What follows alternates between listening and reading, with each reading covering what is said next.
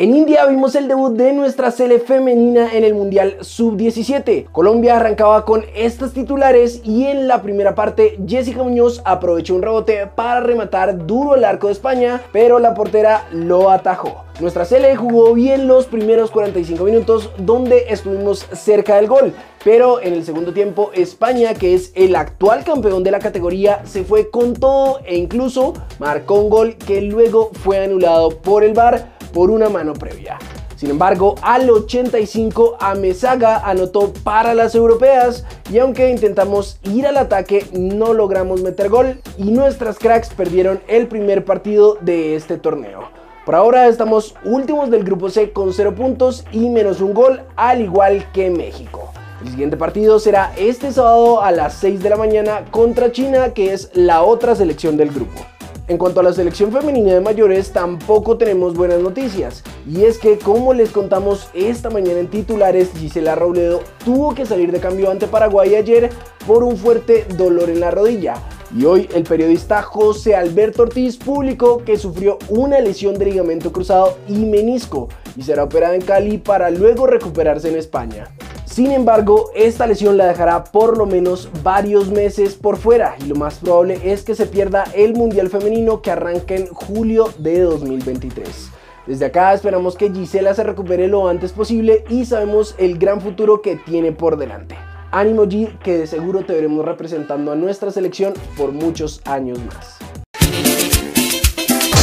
Ahora pasamos con nuestros cracks en Champions, empezando con Eder Álvarez Balanta que jugó los últimos 17 minutos en el empate a ceros del Brujas ante el Atlético de Madrid y con este resultado ya están clasificados a los octavos de final. Por el mismo grupo, Mateus Uribe fue titular en la victoria 3-0 del Porto ante el Leverkusen. John Mosquera también fue titular en la derrota del Victoria contra el Bayern Múnich, pero dejó una asistencia al minuto 62. Alfredo Morelos fue suplente en la goleada de Liverpool al Rangers y jugó los últimos 15 minutos. En el duelo de colombianos entre Davinson y Santos Borré, ambos empezaron en la banca pero tuvieron minutos. Rafa entró al 69 mientras que Sánchez entró al 78 y ayudó a mantener la ventaja de su equipo que ganó 3-2. Para terminar, Luis Suárez se quedó en la banca contra el Sporting en la victoria del Marsella. Nos vamos a Inglaterra a hablar de Jerry Mina y es que nuevamente se le está vinculando con un club en Italia. Rumores que ya estamos acostumbrados a escuchar en las últimas ventanas de fichajes. Sin embargo, esta vez el Liverpool Eco publicó esto del interés de un grande de la Serie A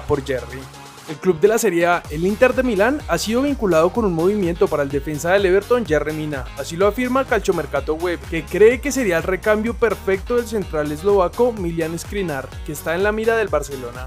Así que queremos preguntarles, cracks, ¿creen que el panita sí saldrá del club o será solamente humo como siempre? Los leemos en los comentarios.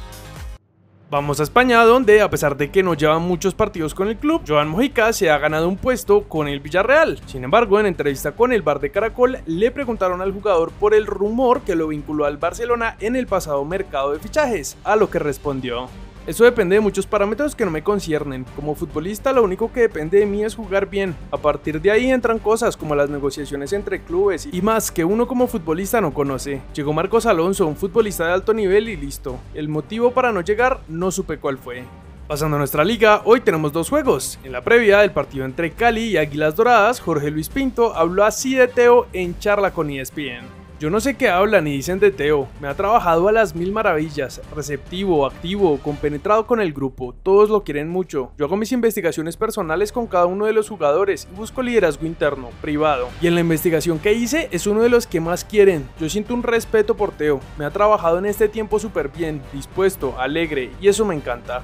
En cuanto al partido, el mismísimo Teo empató las cosas con un gol al minuto 20 y tras la expulsión de Duarte para Águilas al 35 y aunque parecía que se llevarían los tres puntos, al 93 Jason Quiñones empató las cosas. América y Jaguares acaban de empezar su partido y mañana en titulares les contaremos el resultado.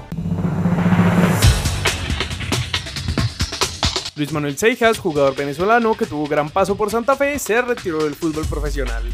La Federación Colombiana de Fútbol celebra hoy su cumpleaños número 98. Unidos es la única manera de salir de esta situación. Tenemos una posibilidad, iremos hasta el final y veremos qué pasa. Fueron las palabras de Cuadrado a Sky Sports luego de la derrota de la Juve en Champions. La selección Colombia Sub-20 le ganó 2 a Uruguay y se quedó con la medalla de bronce en los Juegos Odesur.